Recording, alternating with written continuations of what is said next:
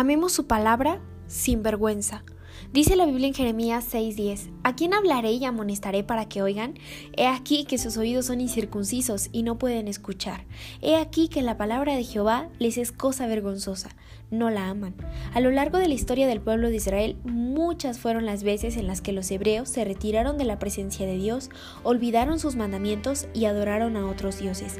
En este versículo podemos ver cómo una vez más el Señor hablaba a su pueblo por medio del profeta Jeremías y les reprochaba su falta interés su abandono.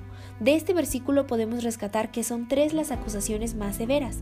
No pueden escuchar, la palabra de Jehová les es cosa vergonzosa y les dice también que no son capaces de amar su ley. Son afirmaciones muy acordes a las circunstancias que atravesaban los judíos y parecen lejanas, ajenas a nuestra cotidianidad. ¿Pero lo son realmente? ¿Cuántas veces nos hemos cohibido cuando nuestra fe es cuestionada por otros?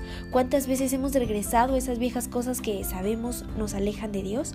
Lo sé, muchas veces, más de las que nos gustaría admitir, porque pensamos que la fe es cosa de domingos, que podemos guardarla cuando no nos convenga que los demás la conozcan.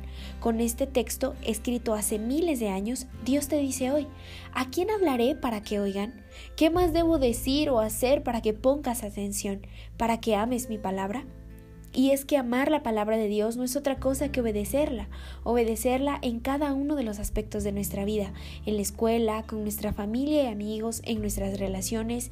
Y no, Dios no pide hijos perfectos, pero sí hijos comprometidos, dispuestos a ponerlo en primer lugar, a decir, sí creo, sí voy a seguirte sin vergüenza.